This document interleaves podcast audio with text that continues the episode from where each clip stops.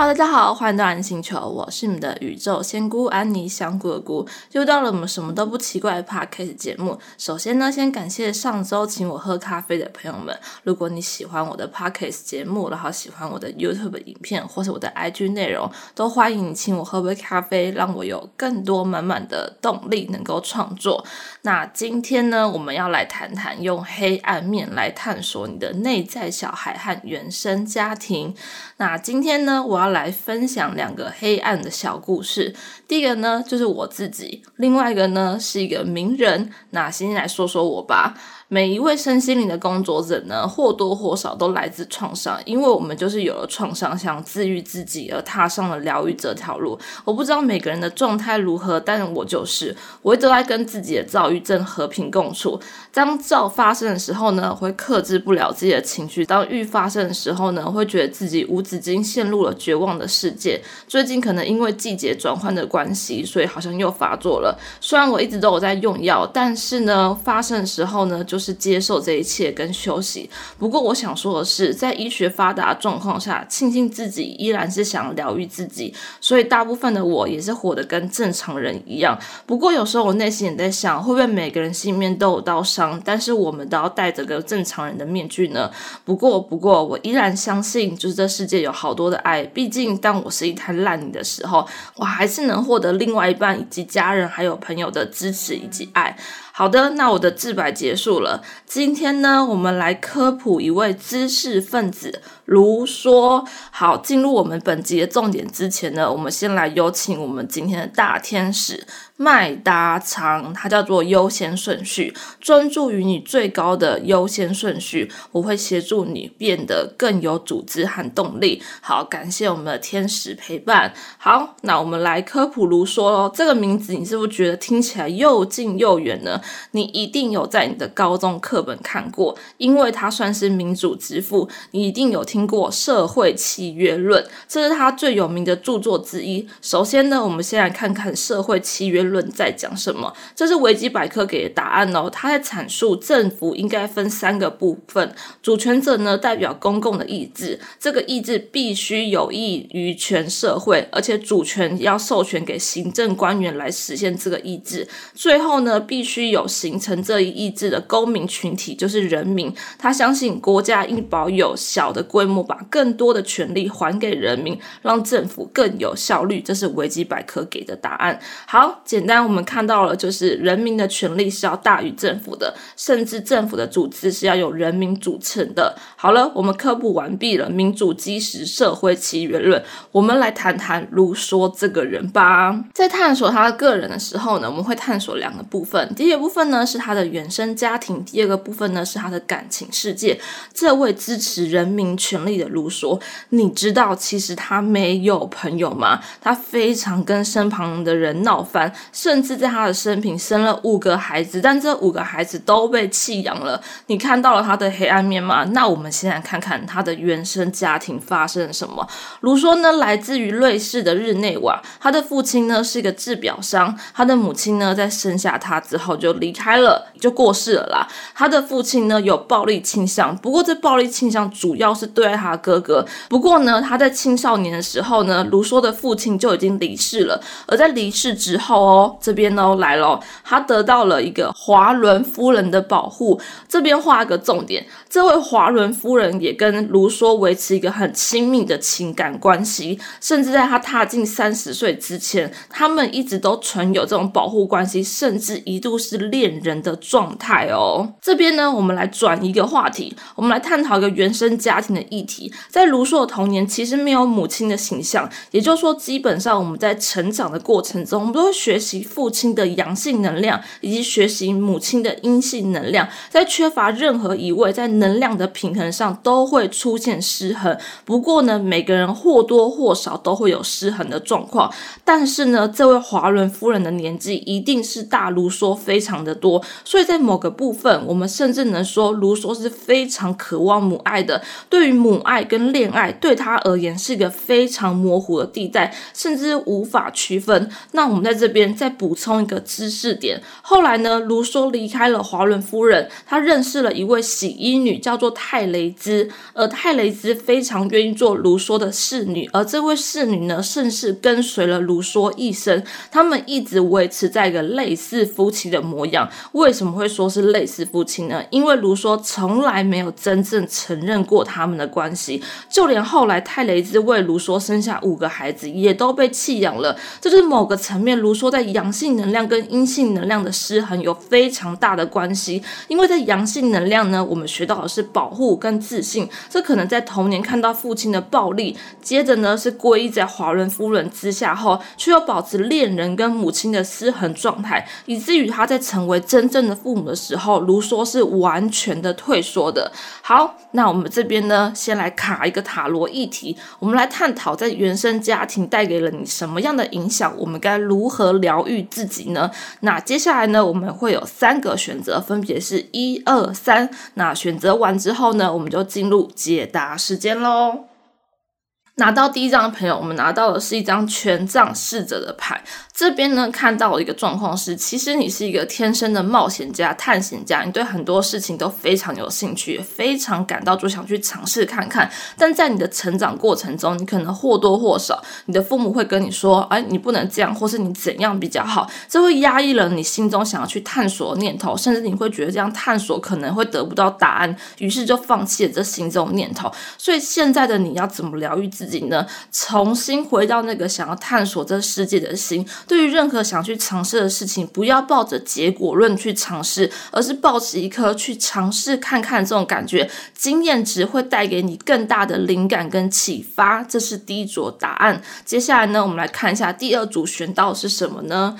第二组呢，我们拿到是金币侍者的逆位，在这组牌呢，我们可以看到你的原生家庭或多或少可能都因为金钱跟价值的部分带给人某些压抑的这种感觉。你对于自己的个人价值呢，可能是维持在一个比较低迷的状态。也就是说，其实你已经创造了很大的价值，可是你自己对自己是没有自信的。所以回到了你的原生家庭，可能在父母方面，在从小给你的支持是不够的。这边的支持可能是言语上的鼓励，也就是说。你可能做了某些事、某件事，但是你父母可能是希望你更好，而不是得到他们说：“哦，好棒棒哦，你做好这件事情了。”你可能得到的是，那你要再接再厉，或是你可以更好之类的，以至于你在对自我价值会不断的要求自己做到最好。所以选到第二组朋友，你们要做一件事情，就是在每一次结束一件事情之后，跟自己说够了，觉得自己已经很棒了。那接下来是任何一种新的经验的开始，而不要一直把自己放在一个不够。好不够完美的这种状态。好，接下来我们来看第三组的选择。第三组呢，我们拿到的牌呢是命运之轮的逆位。在你的原生家庭面啊，其实你的父母应该是希望你是一个讲求效率的孩子，甚至呢是一个蛮希望你能够呃，就是在社会上有一定的地位啊，或是确保无虞的这种状况下。因为这张牌代表说，其实你的个性比较心急，你很害怕看不到结果，很害怕看不到什么事情的答案。但这张牌在讲是说，其实你保有耐心，你所做的任何事情都会回馈。到你的生命里面，这也回到你的原生家庭。或许你在小的时候，在很做很多事情的过程中，呃，你的父母是很急于的希望能够得到一个结果，或是他们对于你做的某些事情是没办法这么认同。那认同是因为可能在他们的成长背景中没有这样的名词。举个例子来说，哈，就像现在小孩可能会说他们想当 YouTuber 啊什么之类的。或许你小时候存在什么梦想，这些梦想对于你父母而言呢，是一个未知数。所以相对而言，他们给你的比较像是一种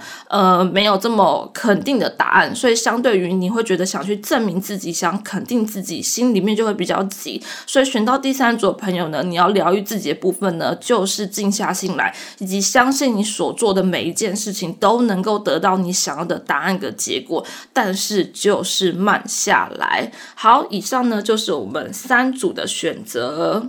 那接下来呢，我们来探讨一下卢梭的个性吧。卢梭呢是个天生的作家，他非常能利用文字吸引到人们的注意，甚至卢梭其在生前就得到许多名声跟赞赏。在卢梭发布《社会契约论》的时候，已经深深吸引到年轻人的注意。不过，真正的卢梭个性是自我中心跟自卑集于一身，以及卢梭非常喜欢用文字好斗。在文史中，我们可以发现他跟所有哲学家争吵。的文章，以及呢，他甚至曾经用十八张对开纸哦，写了一封信开骂他的朋友。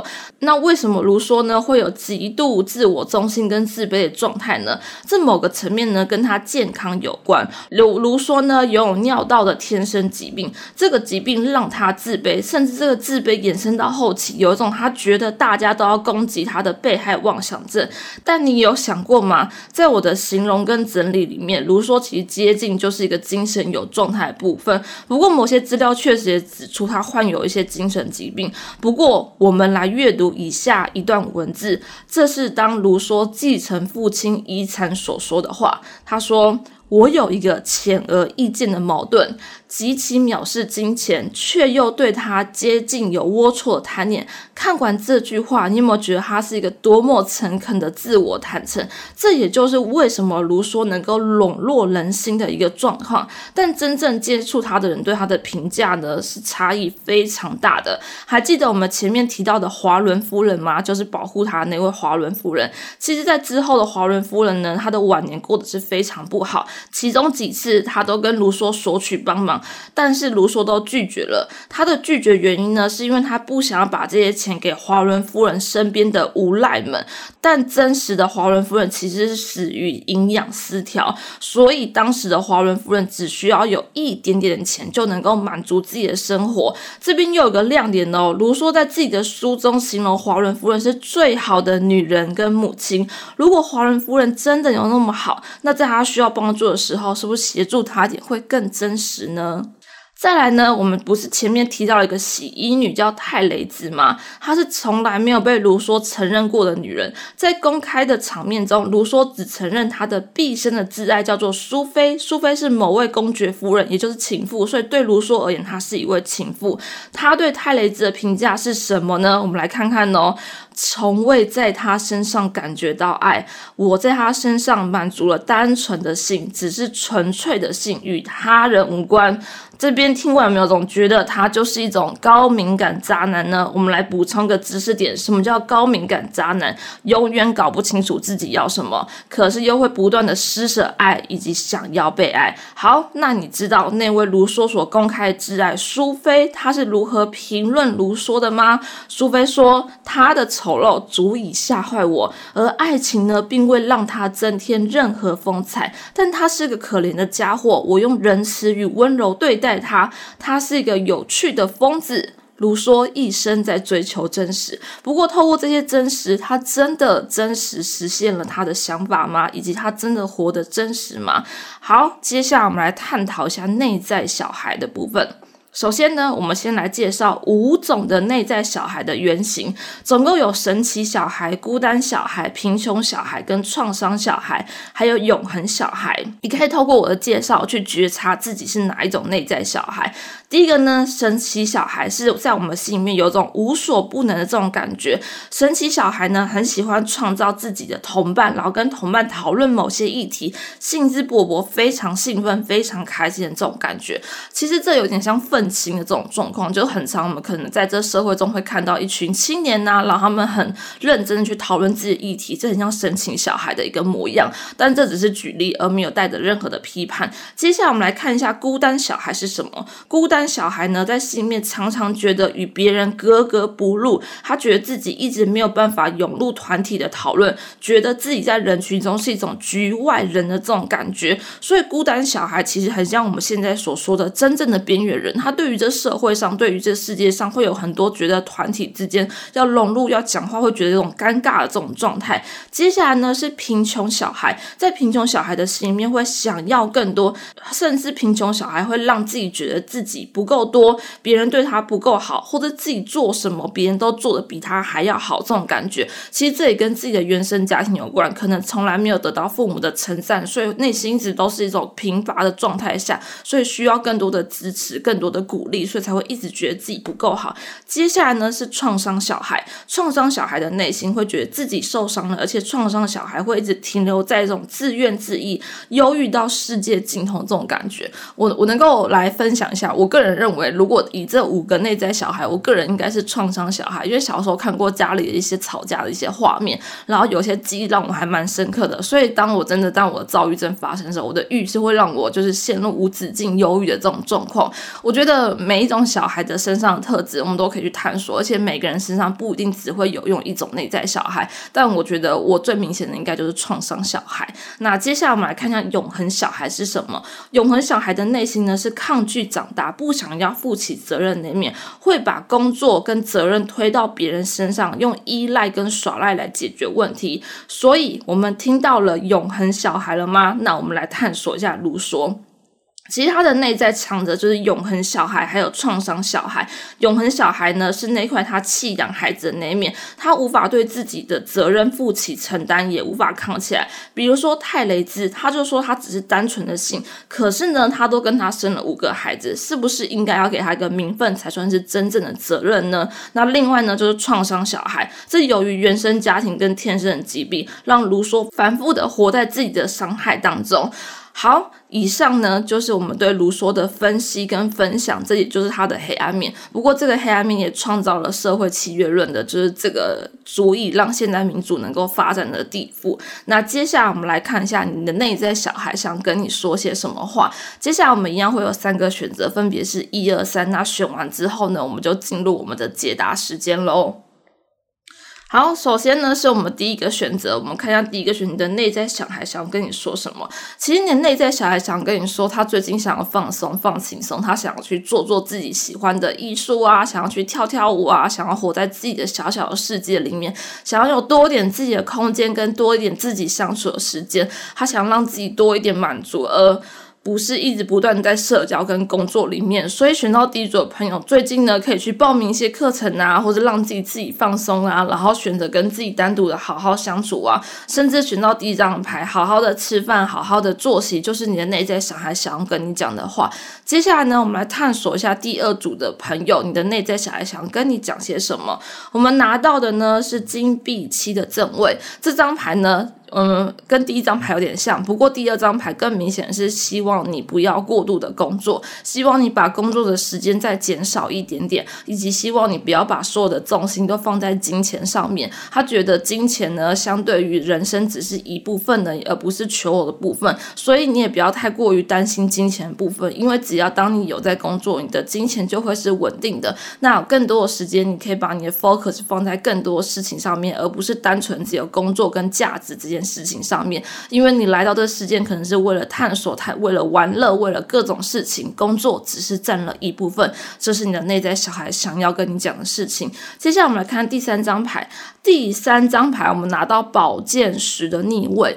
呃，你的内在想要跟你说，就是你接受太多外界的一些社会框架的想法，各种不同的观点，然后其实你有点迷失自己，茫然了一种状况。他想跟你说，重新去探索自己内心真正渴望。是什么？以及放下手机，去聆听一下你内心真正的声音是什么？因为你可能太在乎名声，太太在乎外界的评价，太在乎别人怎么想这件事情了。但别人怎么想，其实都不是重点。最重要的是你怎么想，你想要成为怎样的人才是你的焦点。你的内在小孩，请你好好的去倾听自己，去回想一下自己在做任何事情的初衷是什么，是哪个状况，能够让自己心好好的静下来。当你静下来。之后，你即将转到一个新的蜕变型的状态。好，以上呢就是我们今天节目的内容。那非常感谢你的聆听，那我们下次节目见喽，拜拜。